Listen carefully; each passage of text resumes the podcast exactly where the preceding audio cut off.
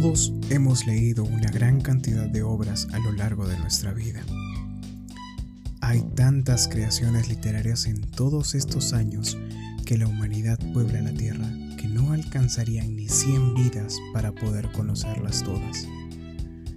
Las hay de diversos géneros, todos buscados y amados por igual. Es por ello que aquí, en este pequeño espacio, os traeré una corta selección de cada uno de ellos que espero disfruten de escucharlos tanto como yo de relatarlos. Agradezco se tomen el tiempo de pasar por aquí, y es por ello que os invito a esta taza de chocolate y te hago un espacio junto a la fogata. Bienvenidos y bienvenidas a Historias Cautivas. Manuscrito hallado en una botella. Poco tengo que decir de mi patria y de mi a ambas me hicieron extraño malos procedimientos y la acumulación de los años. Tuve el beneficio de una educación poco corriente, gracias a mi patrimonio, y la inclinación contemplativa de mi espíritu me hizo apto para clasificar, según un método, todo ese instructivo material reunido y amasado por un estudio precoz. Las obras de los moralistas alemanes me proporcionaron, sobre todo, infinitos goces, no por admiración a su locura elocuente, sino por el deleite que, gracias a mis costumbres de análisis riguroso, experimentaba sorprendido sus equivocaciones. Muchas veces se me ha reprochado la aridez de mi genio, y una falta de imaginación se me ha imputado como un crimen.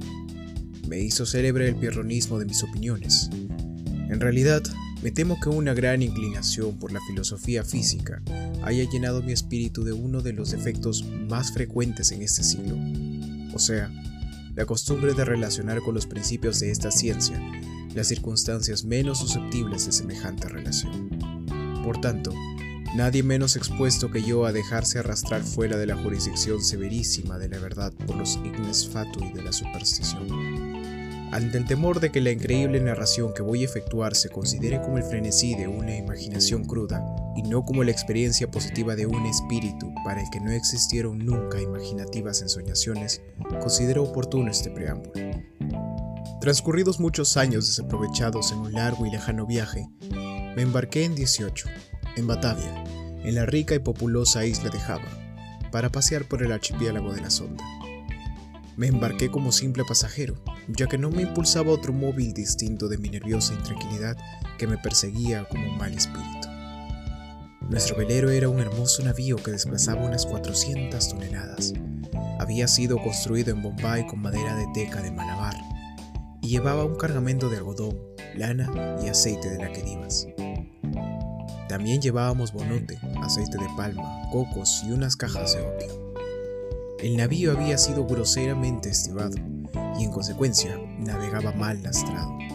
Durante algunos días navegamos a lo largo de la costa oriental de Java, sin más incidente que el encuentro de algunos islotes para engañar la monotonía de nuestra ruta. Una tarde, apoyado en la borda de la toldilla, observé una nube singularísima aislada hacia el noroeste. Distinguíase tanto por su color como por ser la primera que tuvimos ocasión de ver desde nuestra partida de Batavia.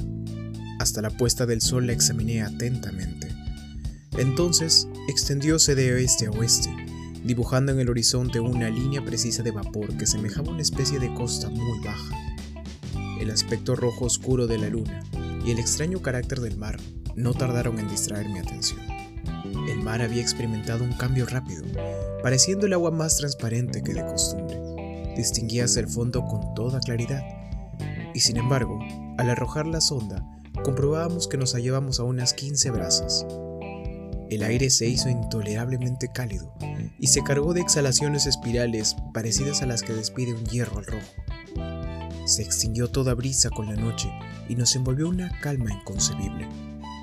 Sin el menor movimiento sensible, ardía a popa la llama de una vela y un cabello sostenido entre el pulgar y el índice caía recto, sin efectuar oscilación alguna. No obstante, como dijera el capitán que no advertía síntoma alguno peligroso, y como derivábamos hacia tierra, ordenó aferrar las velas y echar el ancla. No se puso vigía de cuarto, y la tripulación, compuesta en su mayoría de malayos, acostóse sobre el puente. No de todo tranquilo, descendía mi camarote. tenía el presentimiento de que iba a ocurrir una desgracia. Todos aquellos síntomas hacían temer un Simón.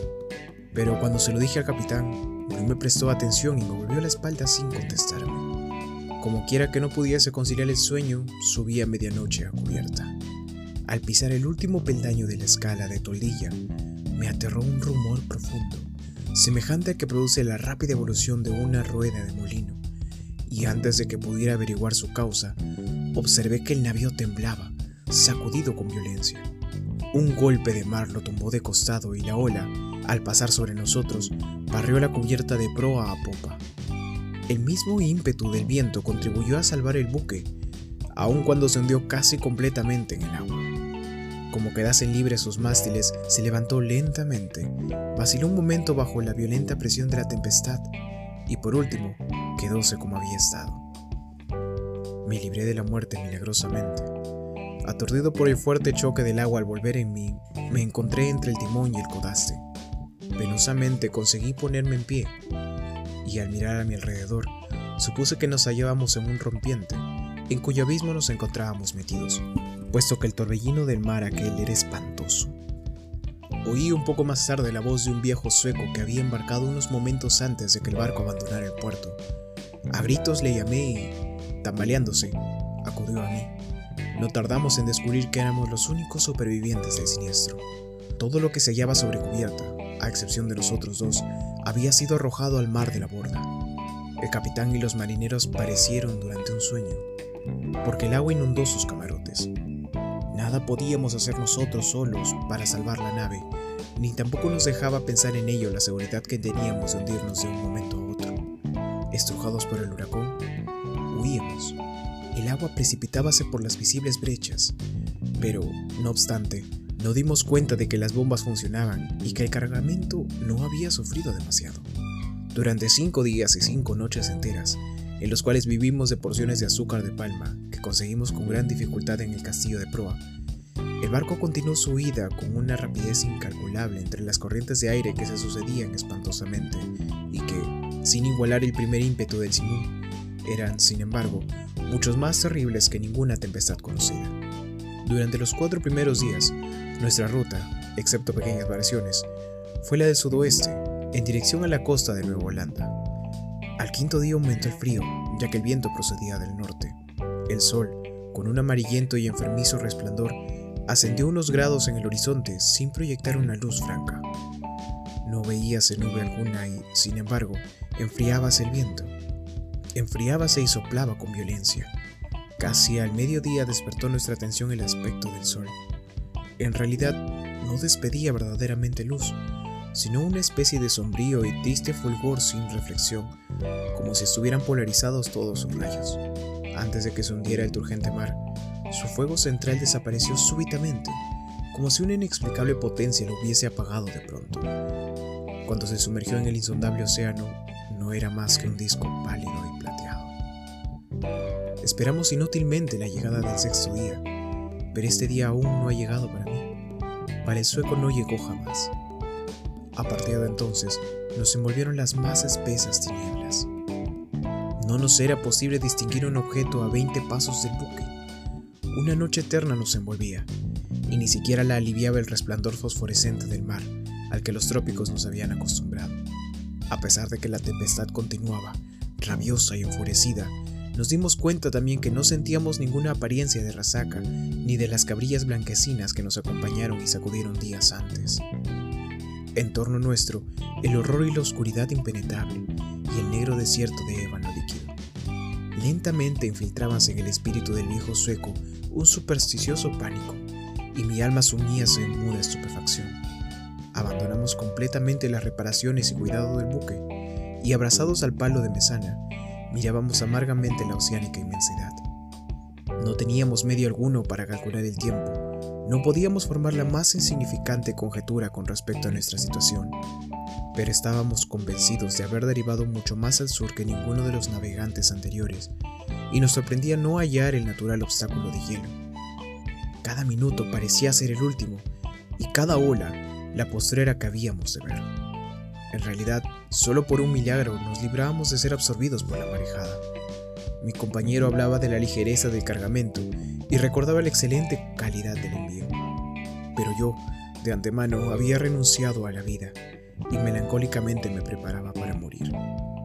Nada podía detener más tiempo de una hora a la muerte, porque a cada nuevo avance del buque, aquel mar negro y prodigioso adquirió un aspecto más lúgubre y fatal. A veces, a una altura mayor de la del albatros, nos faltaba la respiración y otras descendíamos vertiginosamente al fondo de un líquido infierno donde parecía no existir ni el aire ni el sonido.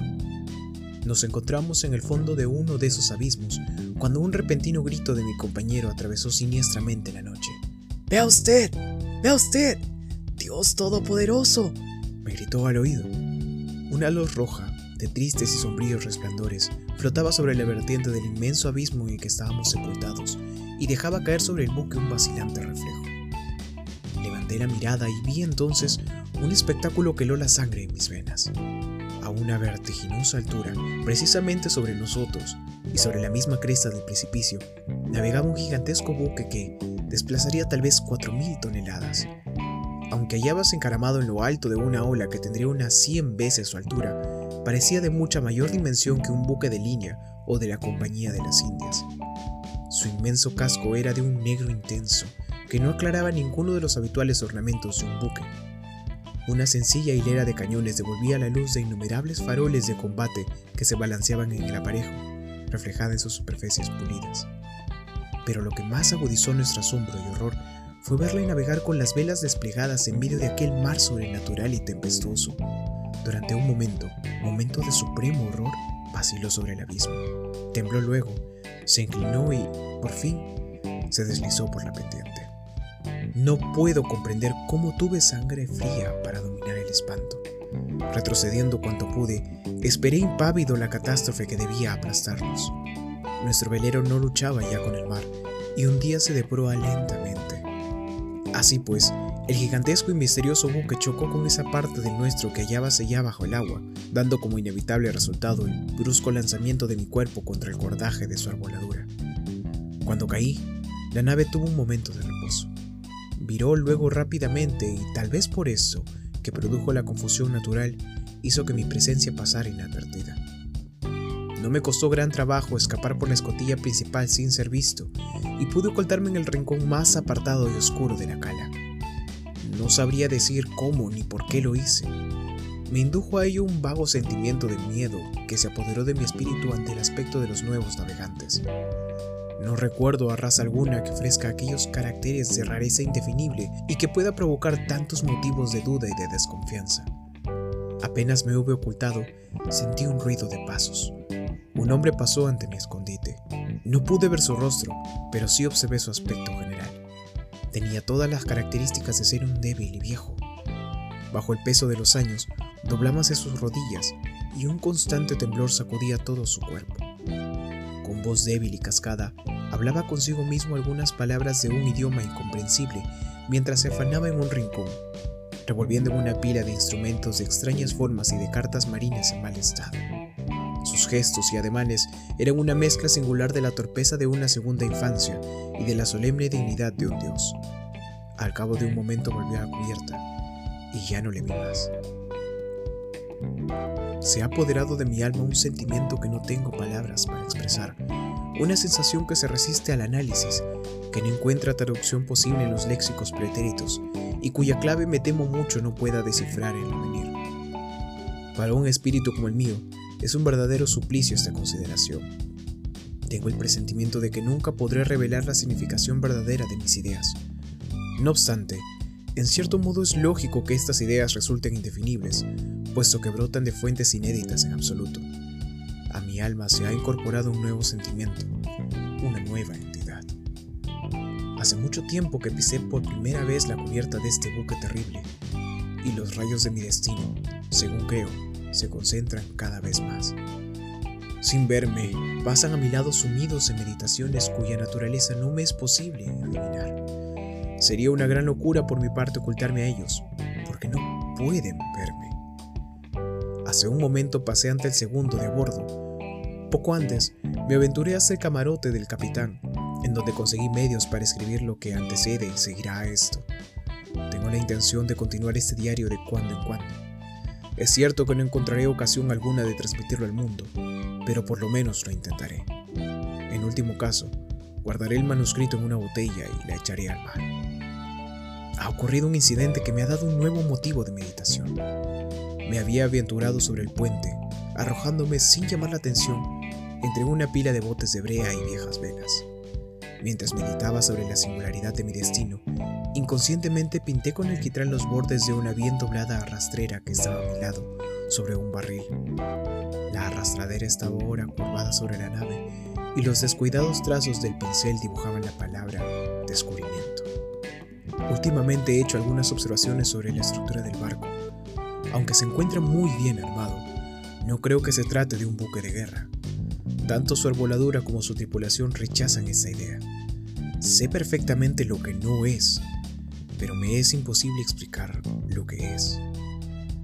Examinando la extraña y singular forma de este buque, sus colosales proporciones, su prodigiosa colección de velas, su proa severamente sencilla y su popa de un recargado estilo, creo a veces que la sensación de cosas no del todo desconocidas cruza por mi espíritu como un relámpago y se mezcla siempre a estas sombras flotantes de la memoria el inexplicable recuerdo de antiguas crónicas extranjeras y de siglos muy pretéritos. Cuidadosamente, he examinado todo el madarem del buque. Está construido con materiales totalmente desconocidos para mí. Me parecen impropios para el uso al cual han sido destinados. Me refiero a su gran porosidad, considerada independientemente del natural desgaste consecuente de una larga navegación por estos mares y de la podredumbre de la vejez. Tal vez se encuentre demasiado sutil la observación que voy a hacer, pero me parece que esta madera se parecería demasiado al roble español si éste pudiera ser dilatado por medios artificiales. Releyendo la frase anterior, recuerdo el curioso apotegma de un viejo lobo de mar holandés. Es positivo, decía siempre que dudaba de su veracidad. ¿Cómo es positivo que hay mar donde engorda el buque como el cuerpo viviente de un marino. Hace cerca de una hora he tenido la audacia de deslizarme entre un grupo de individuos de la tripulación. No se han dado cuenta de mi presencia, y aunque me encuentro en medio de ellos, ninguno parece tener el menor sentido de mi estancia a su lado. Como el que por primera vez vi en la cala, todos presentaban el aspecto de hombres viejísimos. Sus rodillas temblaban, débiles. La decrepitud había encorvado sus espaldas. La rugosa piel se estremecía al viento, sus voces eran cascadas y opacas, los ojos dilataban las brillantes lágrimas seniles y parecían huir como la tempestad sus grises cabellos. En torno suyo, por cualquier parte de la cubierta, se encuentran esparcidos instrumentos matemáticos de formas antiquísimas y de empleo desusado. He hablado más arriba de la curvatura del ala del trinquete. En este tiempo, el barco, navegando con las velas desplegadas al viento, continuaba su terrible curso hacia el sur, sacudido y zarandeado por el más espantoso infierno líquido que haya podido concebir nunca el cerebro humano. He abandonado la cubierta porque no podía permanecer en ella. Sin embargo, la tripulación no parece sufrir lo más mínimo. Considero como un milagro de milagros que el mar no nos haya absorbido para siempre. Sin duda, estamos condenados a bordear continuamente la eternidad, sin hundirnos de forma definitiva en los abismos como las golondrinas marítimas, nos deslizamos sobre las olas, mil veces más altas y espantosas que ninguna de las conocidas, y otras olas colosales levantan de encima de nosotros sus crestas como demonios del abismo que no pudieran pasar de simples amenazas y a quienes les estuviera prohibido el destruirnos. He terminado por atribuir esta suerte perpetua a la única causa natural que puede legitimar un efecto semejante Supongo que el buque está sostenido por alguna fuerte corriente o remolino subterráneo. En su propio camarote, frente a frente, he visto al capitán, pero, según esperaba, no me ha prestado la menor atención, aunque realmente nada a primera vista hay en él de superior o de inferior al hombre. El asombro que sentí al verle estaba impregnado de respeto y de supersticioso terror. Poco más o menos tiene mi estatura, es proporcionado y de robusto aspecto, pero esta constitución no anuncia un vigor extraordinario. Lo más singular es la expresión de su rostro, la intensa, terrible y sugestiva evidencia de la vejez, tan absoluta que, conforme lo miro, más crea en mi espíritu un sentimiento inefable. Su frente, aunque un poco rugosa, parece llevar la huella de un millar de años. Sus cabellos grises son recuerdo del pasado, y sus ojos, más grises aún, son como sibilas del porvenir. El suelo de su camarote está cubierto de extraños volúmenes en folio con cantoneras de hierro, instrumentos científicos fuera de uso y antiguos mapas de estilo completamente olvidado. Tiene la cabeza apoyada sobre las manos y su mirada inquieta y ardiente devora un pergamino que lleva firma y sellos reales, como aquel marinero que vi por primera vez en la cala, hablando consigo mismo, murmurando en voz baja algunas sílabas de una lengua extranjera. Aunque me lleva muy cerca de él, me parecía como si su voz llegase a mis oídos desde una milla de distancia. Tanto el buque como su contenido están impregnados por el espíritu de otras épocas. Los tripulantes se deslizan como sombras de siglos sepultados. En sus ojos alienta la inquietud de ardientes pensamientos. Cuando, al cruzarse conmigo, iluminan sus manos las luces lívidas de los faroles, siento algo que no sentí jamás, aunque estuvo toda mi vida llena de la locura de las antigüedades. Aun cuando me bañé en la sombra de las columnas ruinosas de Palbec, Tadmor y Persépolis, tanto que mi propia alma concluyó por ser también una ruina. Cuando miro en torno mío, me avergüenzo de los terrores pasados.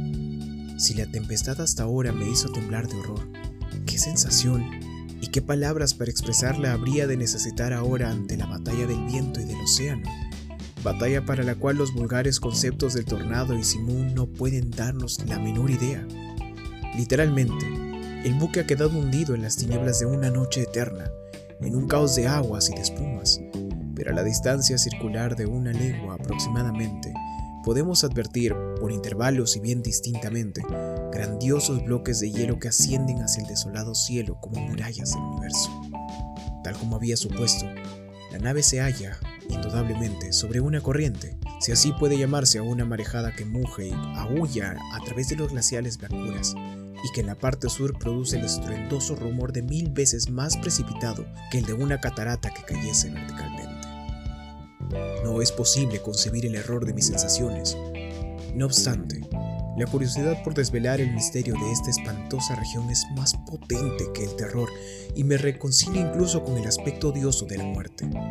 Indudablemente, nos precipitamos en busca de un incomunicable secreto cuyo conocimiento no puede alcanzarse sino a costa de la vida. ¿Acaso esta corriente nos conduce al polo? Por extraña que parezca esta suposición, hay que rendirse a su evidencia. Sobre el puente, inquieta y estremecida, pasea la tripulación. Todos sus rostros tienen una expresión nueva, más parecida al calor de la esperanza que a la apatía de la desesperación. Como llevamos desplegadas todas las velas y el viento nos empuja, hay momentos en que el navío se escapa fuera del mar. De pronto, horror de horrores, el hielo que nos rodea se abre súbitamente a derecha e izquierda y damos vertiginosas vueltas en inmensos círculos concéntricos en torno a los bordes gigantescos de un grandioso anfiteatro, cuyos muros se prolongan más allá de las tinieblas y del espacio. Pero no me queda ya tiempo para soñar en mi destino. Rápidamente, los círculos se estrechan. Nos hundimos en el abrazo cada vez más apretado del torbellino y, a través del horrible mugir del océano y de la tempestad, la nave tiembla y... ¡Oh, Dios mío! Se hunde. El manuscrito hallado en una botella fue publicado por primera vez en 1831. Muchos años más tarde tuve ocasión de ver los mapas de Mercator, en los cuales se ve al océano precipitarse en el abismo norte del polo, siendo absorbido por las entrañas de la Tierra. Incluso el polo está representado por una roca negra elevándose a prodigiosa altura.